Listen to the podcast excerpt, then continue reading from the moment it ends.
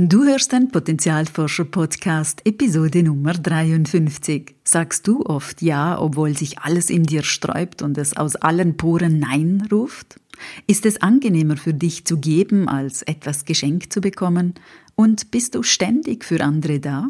Dann könnte es sein, dass du zu den sogenannten Overgivers gehörst. Willkommen beim Potenzialforscher Podcast für mehr Freude, Erfüllung und Sinn im Leben. Ich bin dein Potenzialforscher Coach Christina Schaka.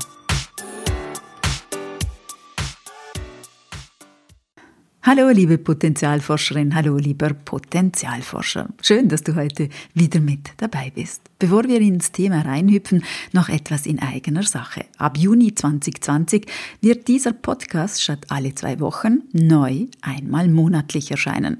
Und zwar jeweils gegen Ende Monat weiterhin an einem Dienstag. Ich möchte mir damit mehr Raum verschaffen. Natürlich gibt es weiterhin spannende Inputs, interessante Interviews und News aus der Forschung. Ich freue mich, wenn du weiterhin dabei bist. Wenn du keine Folge verpassen möchtest, trage dich gerne auf meiner Website für den Monatsletter ein. Er informiert dich über alles Wichtige. Doch nun zum heutigen Thema. Wenn geben schadet. Spüre mal in dich hinein, was in dir passiert, wenn ich echtes Geben und schädliches Geben beschreibe. Echtes Geben kommt von einem Ort der Großzügigkeit in uns. Wir sind großzügig, weil wir von etwas Bestimmten mehr als genug haben und es deshalb teilen können. Vielleicht hast du gerade genügend Energie, Zeit oder Freiraum. Vielleicht hast du auch genügend Erfahrungen oder andere Ressourcen, um andere damit unterstützen zu können. Wenn es dir zum Beispiel leicht fällt, die Steuererklärung zu machen und du genügend Zeit hast, hilfst du deiner Freundin von Herzen gerne bei ihren Steuern.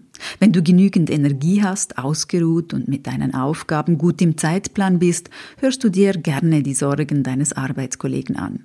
Es ist wie ein Impuls, über den du nicht nachdenken musst. Wenn unser Geben von einem guten Ort kommt, dann fühlen wir uns danach auch gut und vielleicht sogar energetisiert.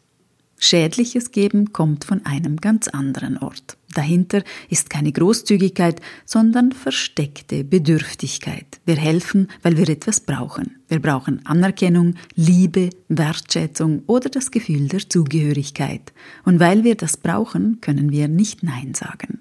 Wir trauen uns oft auch gar nicht Nein zu sagen. Unser Geben kommt dann nicht von einem Ort der echten Großzügigkeit, sondern von einem Ort des Müssens.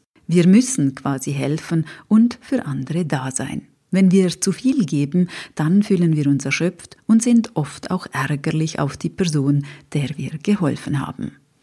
Meist ist uns das gar nicht so bewusst, von welchem Ort des Gebens wir handeln. Vor allem hilfsbereite Menschen hinterfragen das Geben aus verschiedenen Gründen nicht. Zum Beispiel, weil sie immer schon so waren, weil es gesellschaftlich, vor allem für Frauen, sehr gewünscht ist, weil man als guter Mensch gilt, weil sie so erzogen wurden, weil eine Tugend nicht hinterfragt wird, weil sie nicht im Blick haben, dass es auch zu viel sein kann.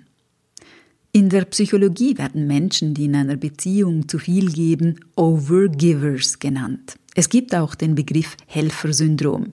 Ich mag ehrlich gesagt Overgiver mehr, denn es enthält auch den gesunden Anteil des Gebens und da wollen wir ja hin. Was könnten also die Anzeichen sein, dass wir zu viel geben, zu hilfsbereit sind? Solche möglichen Signale sind. Wir sagen Ja, obwohl wir Nein sagen wollen und fühlen uns dann gestresst. Wir finden einfach keine Zeit für uns selbst, die Anliegen anderer sind immer wichtiger. Oder wir können nicht um Hilfe bitten und sie auch schlecht annehmen. Wir sind zeitlich immer unter Druck und sagen oft, dass wir im Stress sind. Wir fühlen uns oft frustriert, unruhig und gereizt statt freudig und ausgeruht. Wir sind oft oder ständig erschöpft, fühlen uns getrieben. Wir fühlen uns schuldig anderen gegenüber oder wir überessen uns, shoppen zu viel oder tun anderes exzessiv. Wir fühlen uns nicht wertgeschätzt, nicht unterstützt, sind nachtragend oder verärgert, wenn wir anderen geholfen haben. Wir sind enttäuscht, weil wir nicht dasselbe von der Person zurückbekommen, was wir für sie getan haben. Wir fühlen uns schuldig, wenn jemand uns hilft. Oder wir entschuldigen uns ständig, wenn wir nicht geben oder helfen können, wie wir es wollen. Wir können unsere Grenzen nicht wahrnehmen. Oder wir helfen oft ungefragt, ob das die anderen wünschen oder nicht. All das können also Hinweise sein, dass wir zu viel geben. Wenn Menschen über lange Zeit zu viel geben, zu hilfsbereit sind, dann fühlen sie sich nicht nur erschöpft. Sie verlieren in der Regel ihre Empathiefähigkeit, also ihr Einfühlungsvermögen. Sie verlieren auch den Lebenssinn und haben keinen Zugang mehr zu sich und zur eigenen Herzenergie. Anzeichen, dass unser Overgiving sogar sehr schädlich wird, sind Erstens, wir helfen weiterhin in Situationen, obwohl sie uns emotional leer machen. Zweitens, wir haben Angst, wenn wir nicht weiterhin geben, uns der Partner oder die Freundin verlässt. Drittens, wir haben große Angst, andere zu verletzen, wenn wir aufhören zu helfen. Viertens, wenn wir uns sehr alleine fühlen in unseren Beziehungen zu anderen Menschen. Fünftens, wenn wir meinen, dass wir nichts mehr richtig machen können und in keinster Weise den Ansprüchen anderer genügen. Sechstens, wenn wir uns kaum noch um uns selbst kümmern können. Und siebtens, wenn wir depressiv ständig frustriert und gereizt sind. Warum verhalten wir uns so? Woher kommt dieses schädliche Geben? Es gibt zwei Hauptgründe, warum wir zu Overgivers werden. Erstens das gelernte Verhalten. Vielleicht war einer der beiden Eltern auch jemand, der alles für andere und eben nichts für sich selbst getan hat. Dann haben wir dieses Modell für unser Leben quasi gelernt und übernommen. Der zweite Grund, wir sind in einem dysfunktionalen Familiensystem aufgewachsen, in dem wir unseren Wert als Mensch und die Liebe verdienen mussten, eben über Leistung oder über Helfen.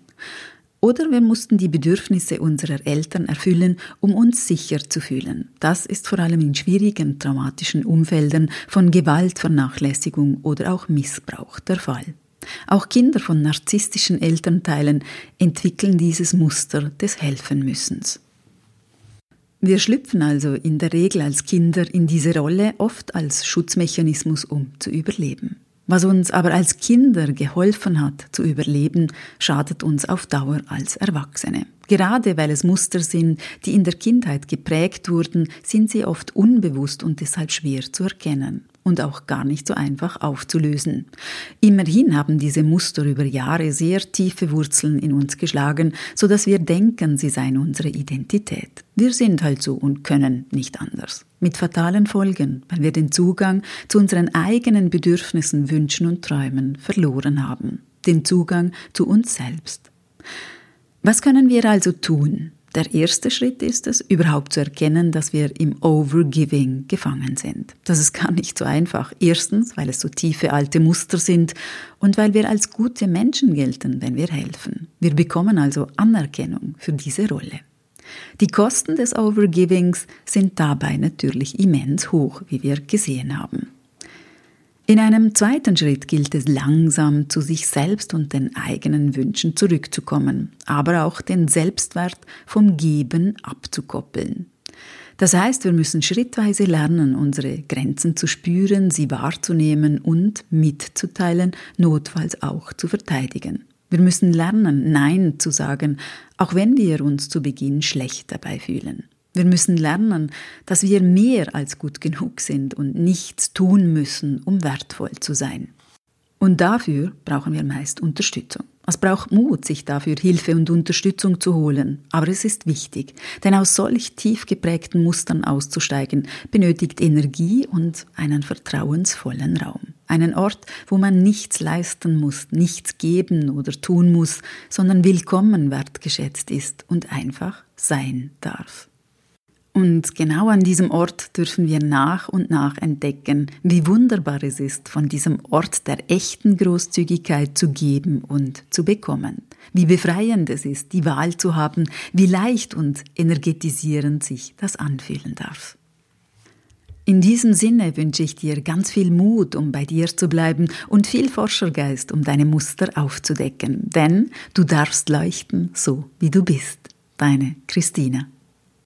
Und denk daran, wenn wir unser Potenzial in die Welt tragen, dann ist es Magie. Etwas in uns leuchtet besonders hell.